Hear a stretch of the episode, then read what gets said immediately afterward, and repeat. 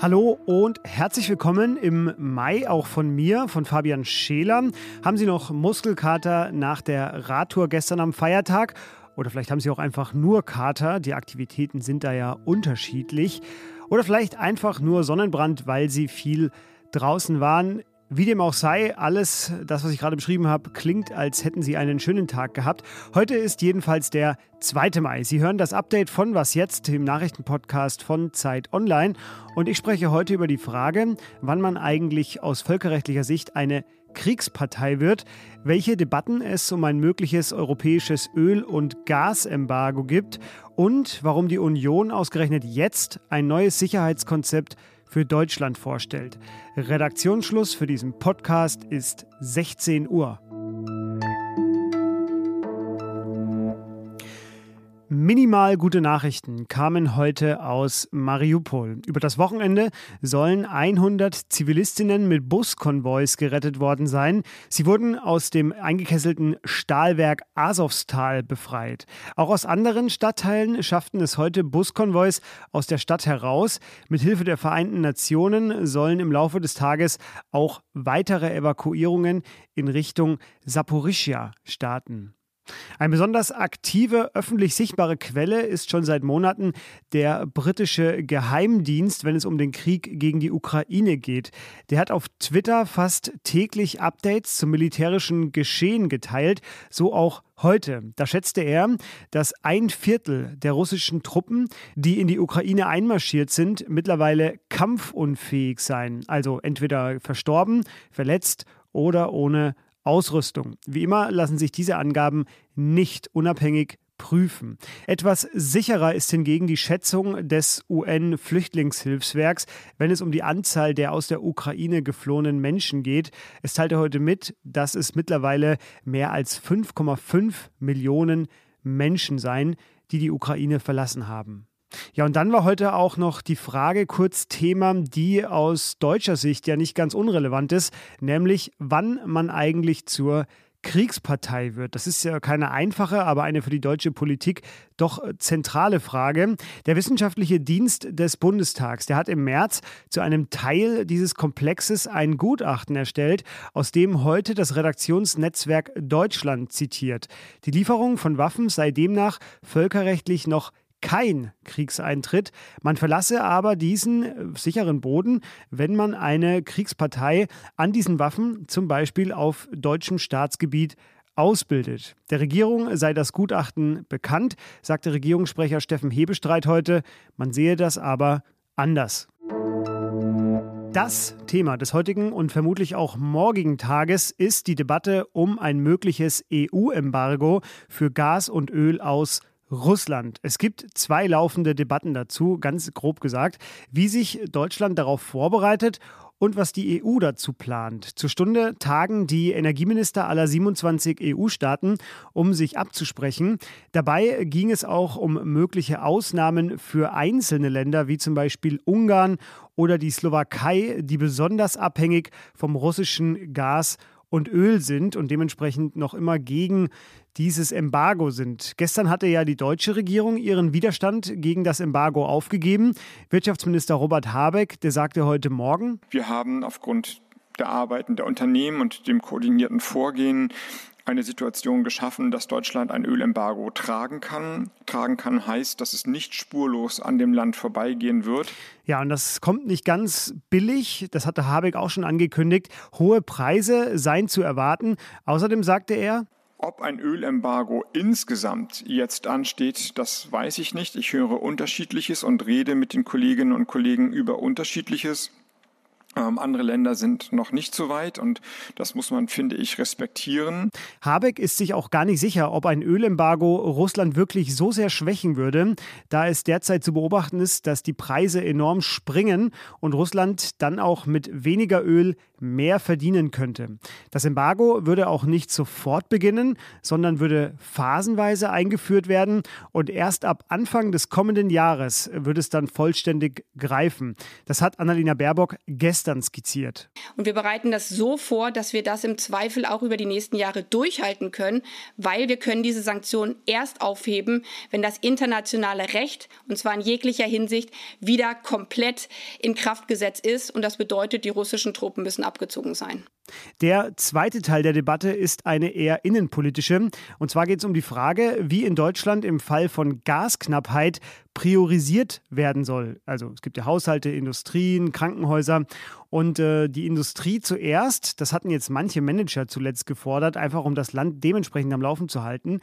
Nein, sagte heute Verbraucherschutzministerin Steffi Lemke im Morgenmagazin, dass wir in einer solchen Situation Krankenhäuser, private Verbraucher besonders schützen müssen. Ich glaube, das sollte Konsens in unserer Gesellschaft sein.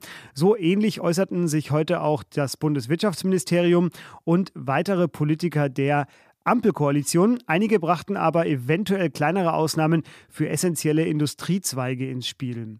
Ausführlich redet meine Kollegin Konstanze Keins in der Sendung morgen früh vor allem zum EU-Teil dieses Themas. Auch die Union will auf den Zeitenwendezug mit aufspringen und stellt heute, eigentlich in diesen Minuten, in denen der Podcast erscheint, ein neues Sicherheitskonzept vor. Eine Zeitenwende der deutschen Sicherheitspolitik fordert sie da. Das Präsidium berät und beschließt das Papier heute. Eine Anpassung an die neue Wirklichkeit heißt es darin, auch die Folgen der Klimakrise, digitale Attacken und Energiepolitik müssen künftig immer mitgedacht werden, wenn es um die deutsche Sicherheitspolitik geht. Das klingt alles gut, das waren jetzt auch nur Auszüge. Aber was genau erhofft sich die Union eigentlich davon? Das wird mir jetzt Lisa Kaspari beschreiben aus unserem Politikressort. Hallo Lisa. Hallo Fabian. Lisa, zuerst die Frage, warum eigentlich heute? Na, ich denke, das ähm, hat auch damit zu tun, dass wir äh, vor für die Union zwei wichtigen Landtagswahlen stehen in Nordrhein-Westfalen und Schleswig-Holstein und natürlich äh, das tagesaktuelle Thema Ukraine alle umtreibt und die Union jetzt wahrscheinlich noch mal äh, zeigen will, dass sie die besseren, aus ihrer Sicht die besseren Konzepte hat als die Ampelkoalition.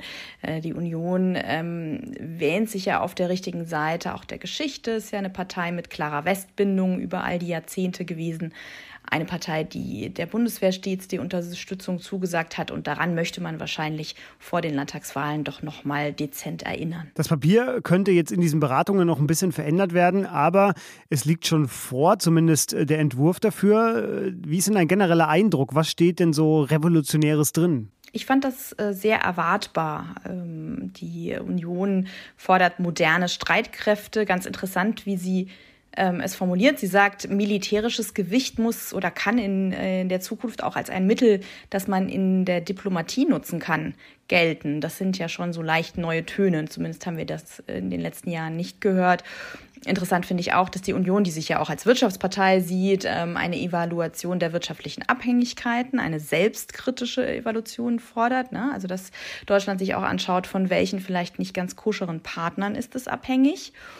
Und natürlich der Fokus auch auf äh, die Klimakrise und sogar das Wort soziale Sicherheit findet sich in dem Papier. Es ist also ähm, sehr ausgewogen, aber da ist jetzt nichts dabei, was man noch nie gehört hat und vor allem äh, nichts, was nicht auch die Ampel in dieser Form fordert. Auch die Ampel will ja den Verteidigungshaushalt massiv aufstocken und hat auch im Koalitionsvertrag stehen, dass sie eine nationale Sicherheitsstrategie wollen. Mhm. Also fällt die Unterscheidung so ein bisschen schwer, wenn ich dich richtig verstehe. Äh, du hast selbstkritisch schon angerissen das Wort. Ich denke mir ja bei solchen CDU-CSU-Vorschlägen immer, äh, waren da jetzt nicht 16 Jahre Unionsregierung gerade, die wir hinter uns haben? Ja, absolut. Und 16 Jahre Verteidigungsministerium von der Union geführt. Ne? auch die Union, das weiß sie, hat die Bundeswehr lange vernachlässigt. Man muss äh, ein, äh, gestehen, dass in den letzten Jahren ist der Verteidigungshaushalt auch wieder gewachsen. Also da es wurde schon ein bisschen vor dem russischen Überfall auf die Ukraine verstanden, dass da vielleicht etwas schief läuft. Aber klar, und auch wirtschaftliche Abhängigkeiten Äh, ich meine, Nord Stream 2 war eigentlich auch in der Bundesregierung von Angela Merkel ähm, forciert das Projekt. Viele Unionsministerpräsidenten, ich denke da an Sachsen, haben gute wirtschaftliche Beziehungen mit Russland gesucht. Also das ist durchaus so, äh, dass, ja, dass die Union noch an, an Anlass zur Selbstkritik hat. Die äh, scheint jetzt nur so ganz zwischen den Zeilen im Papier hervor. Aber das ist zumindest ein symbolischer Akt, äh, um das Ganze sicherheitspolitisch so ein bisschen vielleicht auch zu untermalen. Plant Friedrich Merz einen Besuch in Kiew? Das zumindest wurde angekündigt. Es war jetzt noch unklar, wann genau das passieren soll. Der Tagesspiegel und die Bild äh, haben berichtet, dass das schon heute stattfinden wird. Das werden wir mal sehen. Lisa, dir jedenfalls vielen Dank. Danke dir. Was noch? Betrachten Sie die folgenden Worte einfach als ja, freundlicher Reminder Ihres Nachrichten- und Service-Podcasts. Die Freibad-Saison geht nämlich wieder los. Good News 1 und die meisten Bäder verzichten auch komplett auf Corona-Einschränkungen. Good News 2. Das heißt nicht, dass diese Corona-Maßnahmen Quatsch wären, aber zum Beispiel die sehr nervige, wer das selber mal gemacht hat, weiß das, Zeitslot-Buchung hier in Berlin, die entfällt für diesen Badesommer. In manchen Städten und Gemeinden ist es heute schon soweit. Ich habe da einfach mal quer durch ja, mir vertraute Orte in Deutschland recherchiert. Alle ihre Wohnorte kann ich natürlich schlecht abdecken. Das müssen Sie schon selber machen. Gucken Sie doch mal nach. Ich freue mich schon auf das erste Bild aus dem Freibad, das Sie uns schicken, bei dem auch ganz klar ersichtlich ist, dass Sie gerade was jetzt hören. Und das war was jetzt an diesem Montag. Morgen früh habe ich schon angesprochen, eine neue Folge mit Konstanze Keins. Uns schreiben können Sie wie immer unter wasjetzt.zeit.de. Zum Beispiel, wenn Sie unser neues ja, Wochenend-Folgenkonzept bewerten wollen. Da haben Sie ja am vergangenen Wochenende einiges Neues hören können. Ansonsten bleibt mir noch Eid Mubarak an alle unsere muslimischen Zuhörerinnen und Zuhörer zu wünschen. Mich hören Sie dann morgen im Update wieder. Ich freue mich schon. Bis dahin. Tschüss.